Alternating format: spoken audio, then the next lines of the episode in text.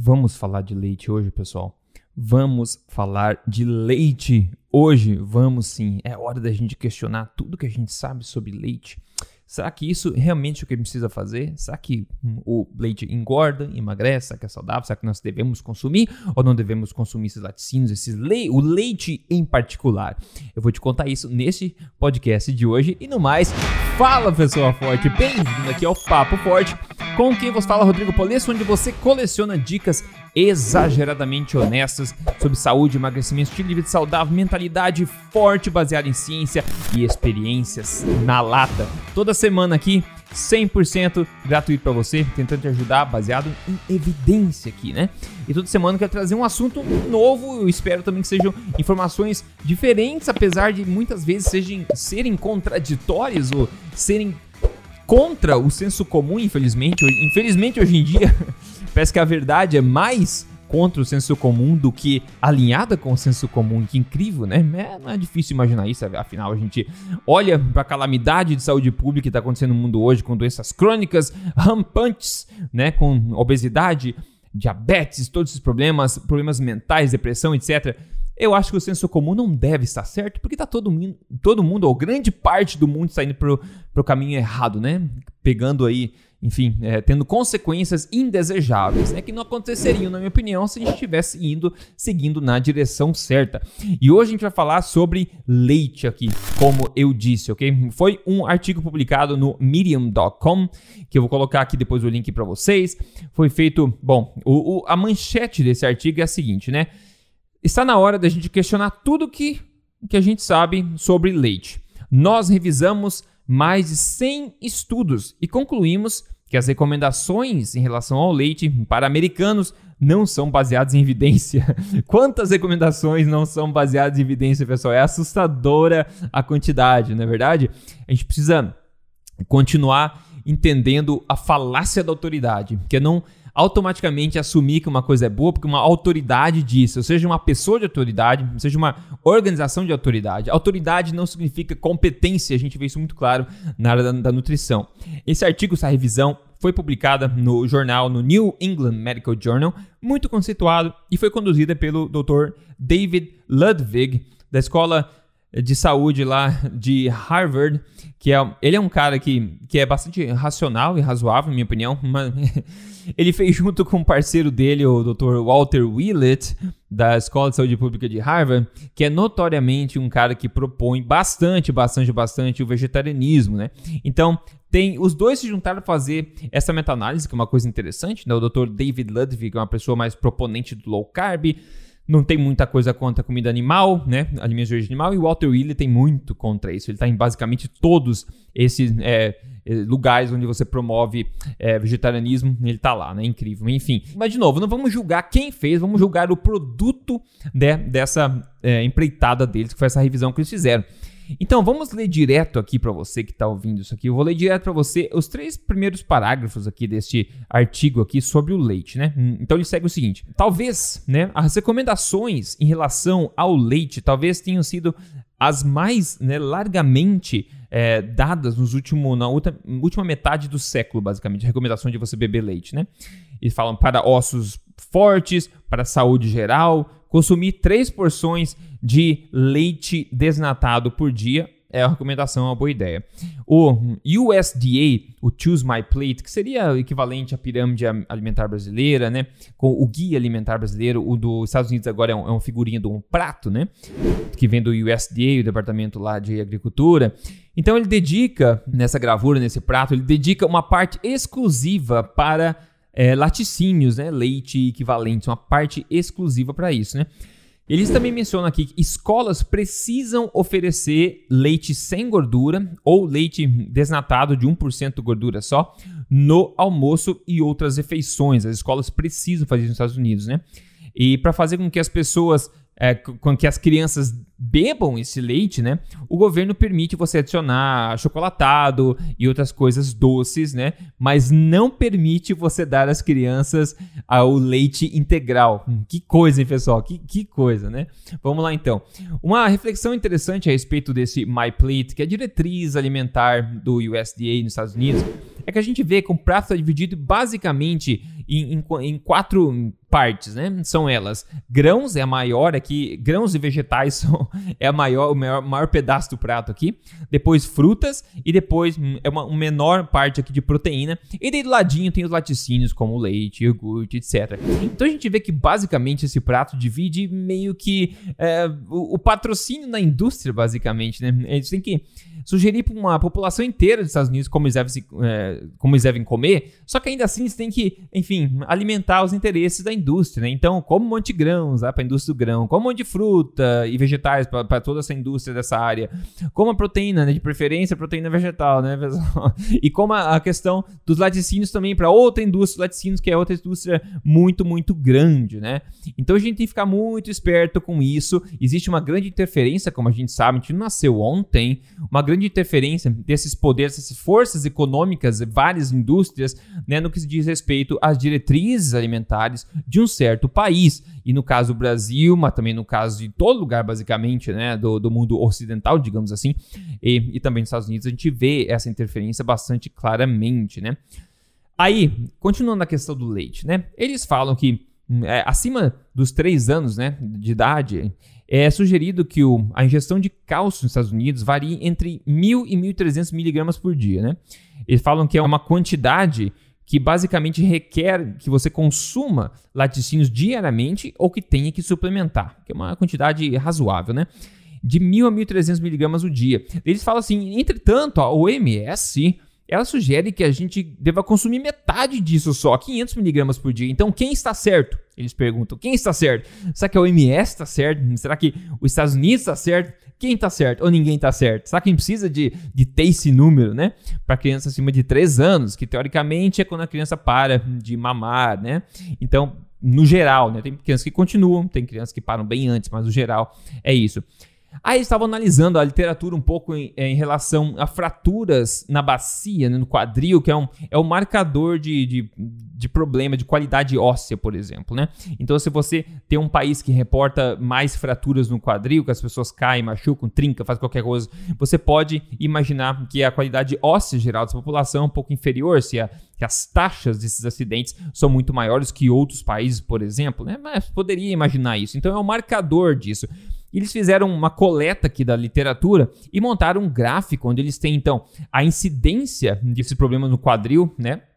Que poderia indicar uma deficiência em cálcio, de, de, indicar uma fragilidade óssea e colocar isso no gráfico, então, associando com a proporção de energia ingerida pela população que vem de leite. Então, consumo de leite versus né, fraturas aí no quadril. E colocar um monte de países nesse gráfico. Então, a gente vê basicamente que não existe muita associação aqui nesse caso, né? Não existe muita associação. Então, país, por exemplo, que consome muito pouco leite, como China, Indonésia, né, Índia, Jordânia, México, são países que têm da, da, as mais baixas aqui taxas de, de, de contusão de problemas no quadril nesse sentido. A gente vê países, por exemplo, como a Suécia, que tem um consumo de leite bem alto, e como a Suíça, como a Finlândia, e tem aí taxas bem mais altas também de, de fraturas no quadril, como a Noruega, Dinamarca, que consome bem mais leite, tem as maiores taxas de, no quadril aqui, né? Então é interessante a gente pensar como esse tipo de. Para começar a história, a gente vê que a associação tá meio fraca, não faz muito sentido, né? Não faz muito sentido de qualquer forma que o leite previna esse tipo de fratura no quadril.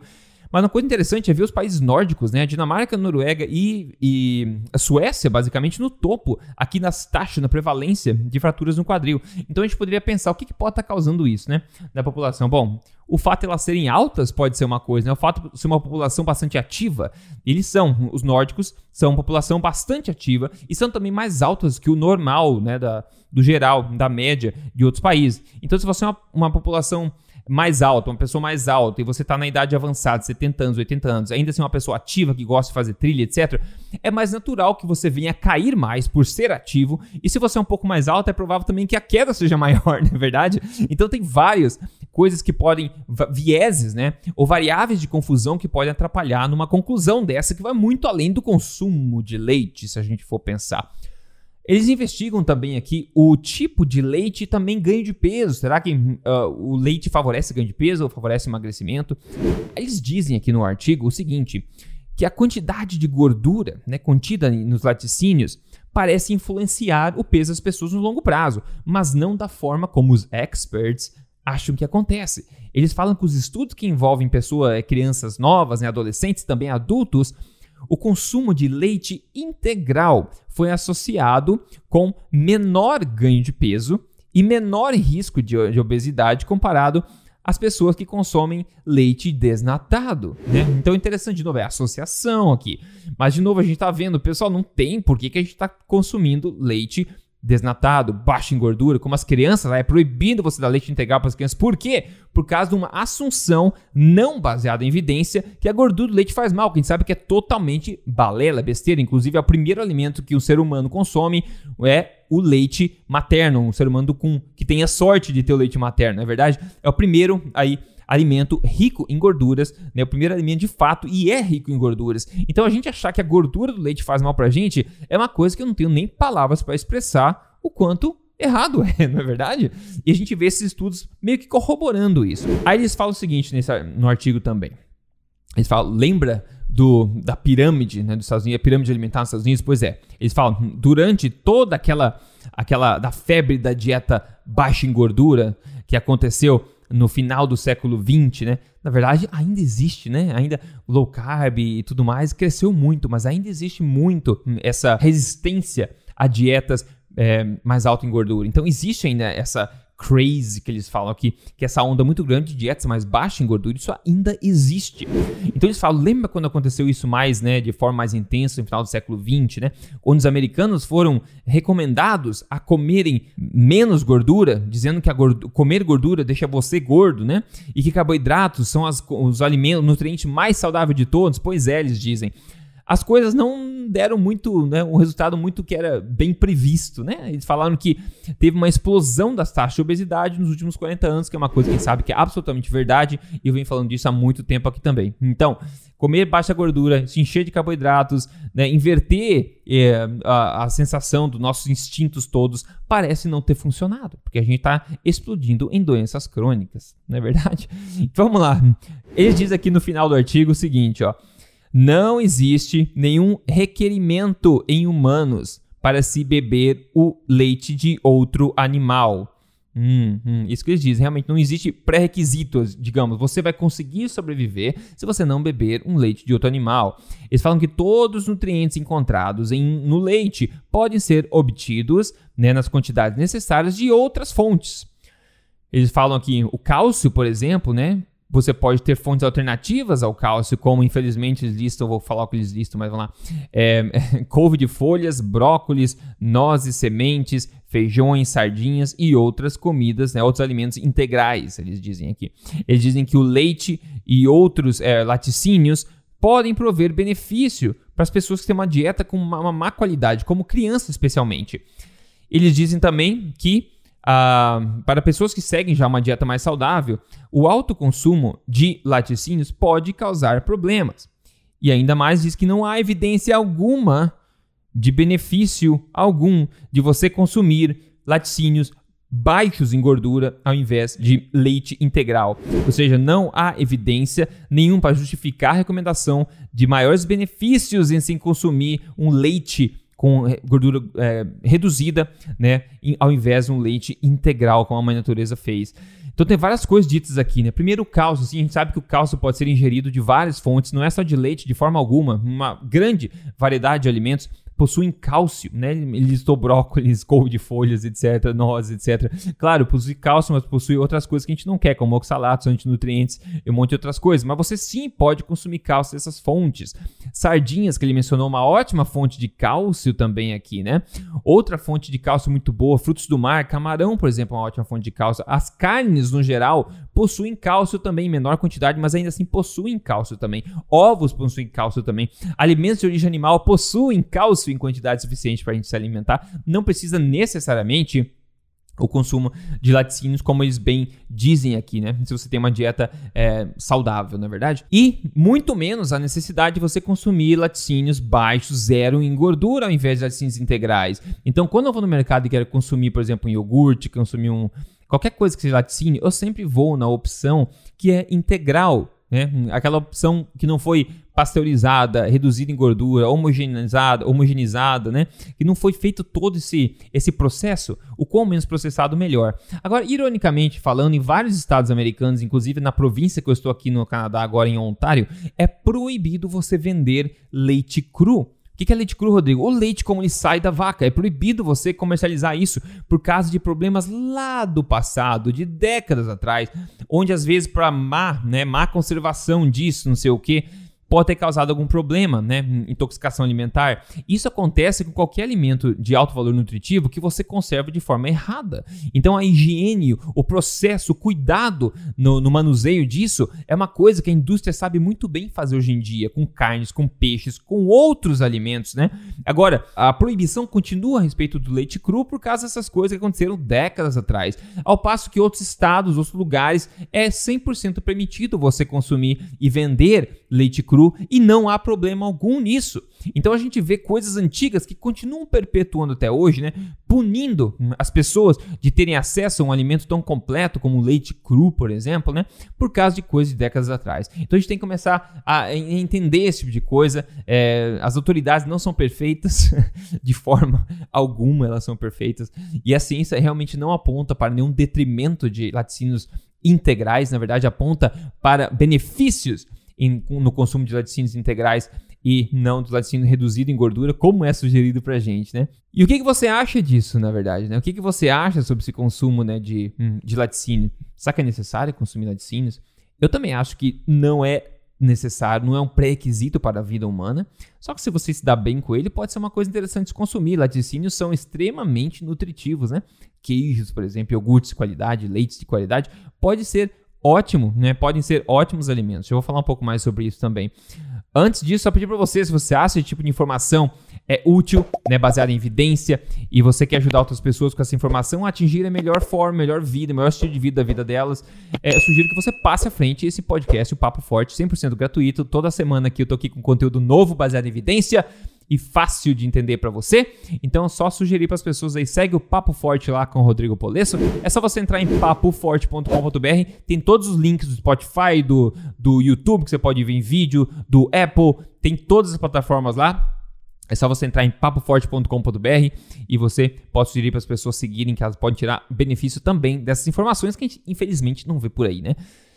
Quando você faz uma alimentação forte, eu gosto de mostrar sempre o resultado aqui para motivar o pessoal. Quem está vendo em vídeo vai ver a foto do antes e depois, nosso amigo aqui. Quem não está, quem está ouvindo, vai ouvir a minha descrição. Ele mandou a foto antes e depois dele. Ele perdeu 15 quilos. Ele escreveu: continue com esse trabalho, porque realmente ele salva vidas muito obrigado pela mensagem, obrigado por ter enviado um antes depois, isso motiva muita gente aqui. Então, parabéns. Quando você faz a alimentação correta e para de enroscar o seu organismo, o seu corpo sabe o que faz. Ele sabe voltar ao peso normal, ele sabe te dar a vitalidade que você merece. É só a gente parar de colocar obstáculo no caminho, na é verdade? Então, alimentação forte, pessoal. Esse é um estilo de vida saudável baseado em evidência e que eu promovo há muito tempo, ok? Se você quer um passo a passo para emagrecimento baseado em evidência, é só você entrar no meu programa de emagrecimento chamado Código Emagrecer de Vez. É só você entrar em códigoemagrecerdevez.com.br para conhecer o programa. Então, antes de a gente fechar aqui com a dica exageradamente honesta, eu quero contar o que comi na minha última refeição, como de praxe. Eu acabei de comer na minha última refeição, eu consumi dois bifões generosos de gado. Aqui eu não sei exatamente o corte em português, ele é um foi o que foi? Foi foi sirloin, sirloin tip, que eu não sei, é um corte um pouco mais magro, mais macio também, excelente. Eu comi isso aí junto com uma a batata que eu fiz outro dia na panela de pressão, eu cortei pela metade hoje e deixei ela virada na frigideira sobre a manteiga para dar uma tostadinha do lado dela, coloquei um sal por cima depois. Que sensacional! É um ótimo carboidrato para acompanhar essa deliciosa carne que eu comi. Por fim, a dica exageradamente honesta sobre o assunto de hoje, pessoal. Primeiro, nós precisamos parar de achar que nós somos mais espertos que a natureza, né? A gente precisa parar com isso, com essa mania e parar de modificar alimentos integrais. O leite é rico em gordura e ele sempre foi. Se é leite, ele é rico em gordura. Processá-lo só causa problemas. A gente vê isso aqui na literatura científica, a gente vê isso também instintivamente quando a gente pensa, né? As pessoas que consomem esses leites processados, essas substâncias brancas que eu costumo chamar, porque não é leite mais, tendem às vezes a expressar maior problema em relação à alergia, intolerância, porque você com processamento você acaba aniquilando todas as enzimas, as coisas que estão nesse leite que ajudam na sua própria digestão, né? Então, quando a gente modifica um alimento, a matriz alimentícia, a matriz do alimento, que é tudo que tem naquele alimento, o micronutriente, o macronutriente, todas as enzimas que estão ali dentro nos organismos, os componentes que estão todos ali dentro daquele, daquele alimento, fazem com que o alimento seja o que ele é. Então, quando a gente começa a separar isso, modificar, pasteurizar ou separar e achar que nós somos mais importantes ou que a gente consiga ser mais inteligente do que a mãe natureza, a gente começa a encontrar problemas. A gente vê isso em vários aspectos, né? Vários aspectos, em várias façadas em termos de nutrição, vários ângulos a gente vê que a gente comete esse mesmo erro de achar que não, nós sabemos mais do que a mãe natureza, não tem comer leite. Então vamos criar um processo complexo para retirar a gordura, né? A gordura do leite, porque o leite é muito mais saudável sem gordura. E a gente começa a ver todos esses problemas que a gente vê hoje, né?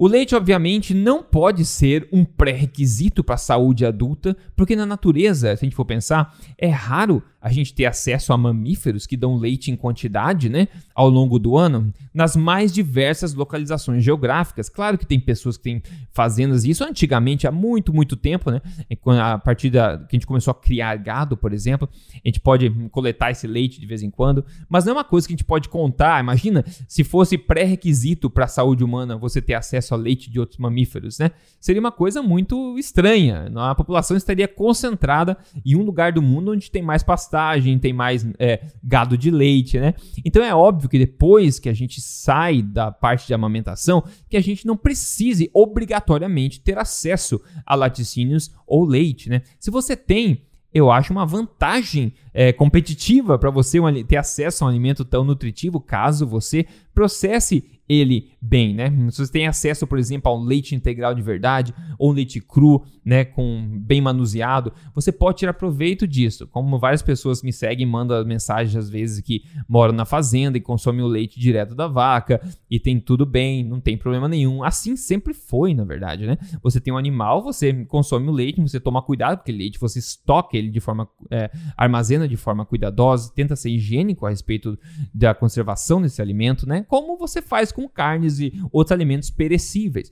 Então pode ser uma boa ideia para pessoas que estão, se dão bem com isso, né? Mas eu concordo que não faz sentido que seja pré-requisito e assim como nos Estados Unidos, você, é, que você tenha que consumir uma quantidade grande de laticínios todos os dias por causa dos seus ossos, etc.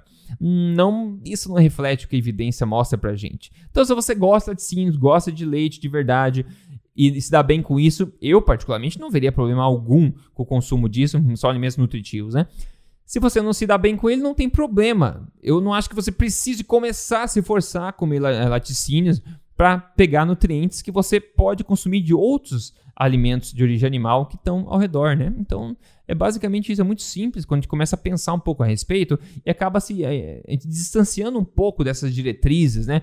Dessas autoridades que adoram criar regras para a gente seguir, né?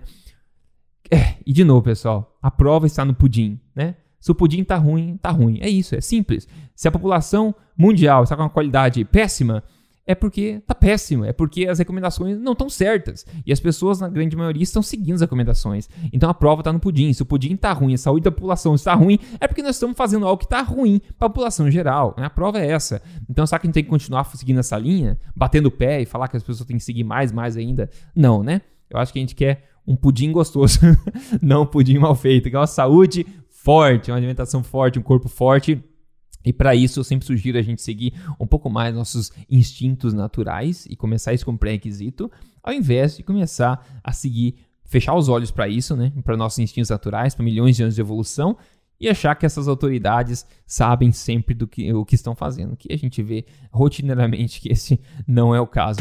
Maravilha, pessoal.